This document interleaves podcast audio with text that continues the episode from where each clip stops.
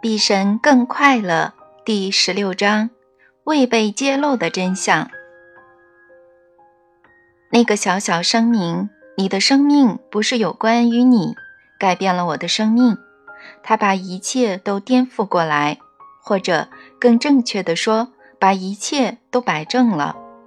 我被告知，我不是来这里服务自己的，而是来这里服务他人。唯有失去自己。我才能找到自己，唯有透过给予，我才能有所获得。我与神之间的对话，使我弄清楚了这一切。这个方法很管用，而且是一个人要达成任何事最快的方法。神告诉我，因为你是这空间里唯一的人。那时候我并不懂，我以“呃”之类的话回应。神就解释说，一切即一，只有一存在，一切事物都是这个一自身的某部分。因此，为别人所做的事，就是在为自己做。你不能为别人做的事，你也无法为自己做。反之亦然，你为自己做的事，也是在为别人做。你无法为自己做的事，你也无法为别人做。这也就是为何我们常会听到这么一句话：如果你无法爱自己，你也就无法爱他人。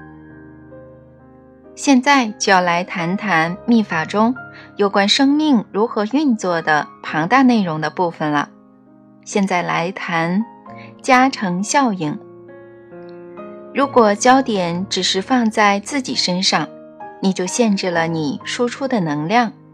因为这只是众多的你之中的一个你，但是如果你把焦点放在他人身上，如此一来，你输出的能量就会成倍的增加。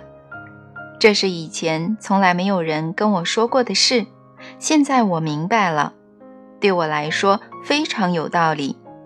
假设一切万物都是能量，它真的是，并且能量会创造，它真的会。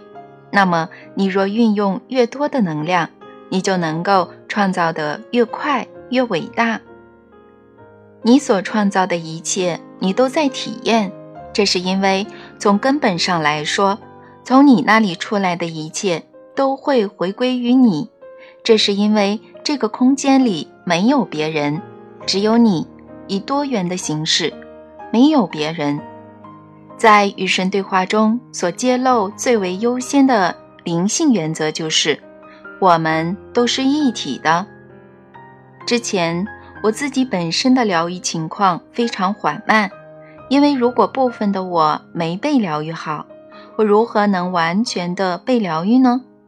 直到我了解这一点，并开始疗愈其他人之前，我自己被爱的情况非常缓慢。因为如果部分的我没有被爱，我如何能完全的被爱呢？直到我了解这一点，并选择真正的去爱其他人之前，我自己本身很难忘记我自己真正是谁。因为如果部分的我没被记起，我如何能完全记得自己是谁呢？直到我了解这一点，并热切的想以他们真正是谁来记得其他人。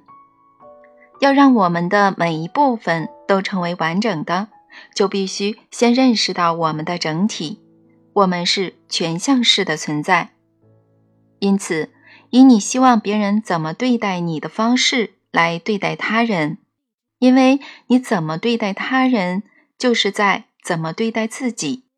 理由很简单，只因没有别人存在，除了你，没有别的东西。你是神性本身个别化的一个面相，这一点很少被谈及，或没有被大声地说出来，因为这是最终极的亵渎。